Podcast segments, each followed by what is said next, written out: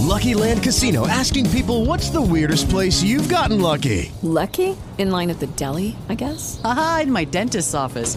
More than once, actually. Do I have to say? Yes, you do. In the car before my kids' PTA meeting. Really? Yes. Excuse me, what's the weirdest place you've gotten lucky? I never win and tell. Well, there you have it. You can get lucky anywhere playing at LuckyLandSlots.com. Play for free right now. Are you feeling lucky? No purchase necessary. Void where prohibited by law. 18 plus. Terms and conditions apply. See website for details. Okay, round two. Name something that's not boring. A laundry? Ooh, a book club. Computer solitaire, huh? Ah, sorry. We were looking for Chumba Casino. That's right. ChumbaCasino.com has over 100 casino style games. Join today and play for free for your chance to redeem some serious prizes. ChumbaCasino.com. No purchase necessary. Full prohibited by law. 18 plus terms and conditions apply. See website for details. Live. Transmitiendo en vivo desde la Ciudad de México, Josh Green Live. Josh Green Live. En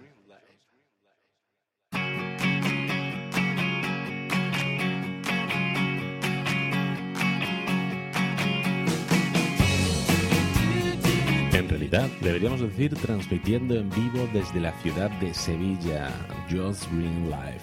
Mi nombre es Miguel Ángel Terrón y grabo este capítulo con motivo del Día del Intercambio Podcastero. Es un evento en el que unos podcasters hacen los podcasts de otros y los otros los hacen de unos terceros eh, en un concurso muy chachi. Y voy al grano. Como diría Josh Green, hoy les voy a platicar sobre algo que oigo últimamente, una discusión sobre implantación de mainframes en medianas empresas frente a sistemas distribuidos o cloud computing.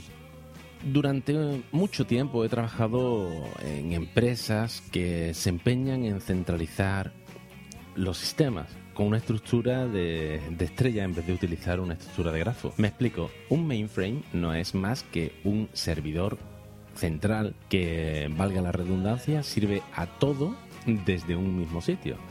No tiene soporte ni respaldo de nada, es simplemente un sistema muy estable y seguro, según comentan, me río yo de la seguridad y de la estabilidad. ¿Por qué?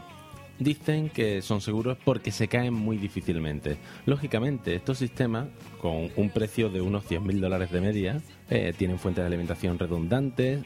Dicen también que tienen un RAID en caliente para cambiar discos duros. Eh, si tienen un RAID de 5 discos, por ejemplo, y uno se cae, pues se quita en caliente y se pone otro.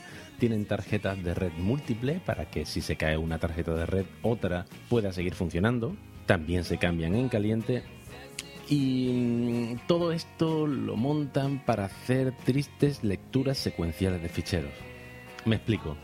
En sistemas como los de grandes empresas, como eh, ciertos bancos y demás, lo que utilizan, bueno, incluso el corte inglés, utilizan eh, bases de datos de AS400, con DB2 y demás, que lo que hacen es simplemente leer ficheros secuenciales. Eh, no tiene más. De hecho, eh, si metemos esto en un PC con, con, su triste y obsoleto sistema operativo de los, de los años 60, me refiero a meter un sistema operativo penoso de estos, tipo, eh, tipo sistemas de fichero que solo admiten archivos de, de 8 caracteres de longitud, pues en un PC actual volaría. Pero claro, es mejor gastar 100.000 dólares en una máquina IBM que no hará más que eso, que leer ficheros secuenciales, a gastarnos el dinero en un PC. La gente critica mucho los ordenadores personales y montar eh, sistemas en, y estructura de grafo en, en sistemas eh, distribuidos con PC o, o equipos raqueables. Lo critican porque dicen que los PCs son malos, que soportan muchos fallos, que reportan muchos fallos. Y la reflexión que, quiero hacer yo al respecto es si tenemos en cuenta que un PC representa gráficos complejos en tres dimensiones, con transparencia, que re realiza verdaderas maravillas en paralelo y cientos de cosas más. Es normal, siendo además un equipo particular que pueda tener fallos, ¿no?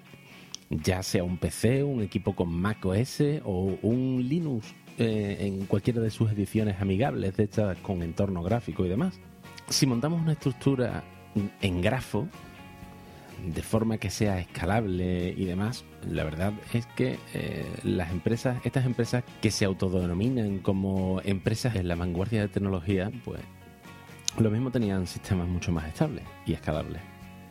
Lo que yo me pregunto es si no se plantean estos paletos responsables de medianas empresas, el porqué de que todas las empresas que requieren potencia real, escalable y estable, se basen en cloud computing, como por ejemplo Google, Apple, Amazon, HP y una lista interminable de empresas que, que se han decantado por estos sistemas. Bueno, simplemente era un, desahogo y un, y un decir a, a personas que, que, que se creen en posesión del conocimiento informático y de arquitectura de equipos y de redes, que estudien un poquito, que se enteren de lo que hay de nuevo y que si se plantean tener un sistema estable, tendrán que saber evolucionar sin miedo, porque es lo único que tienen, a sistemas de cloud computing frente a mainframes y demás.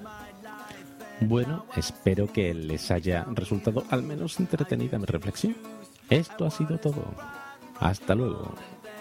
El siguiente capítulo será de recetas de cocina de nuevo.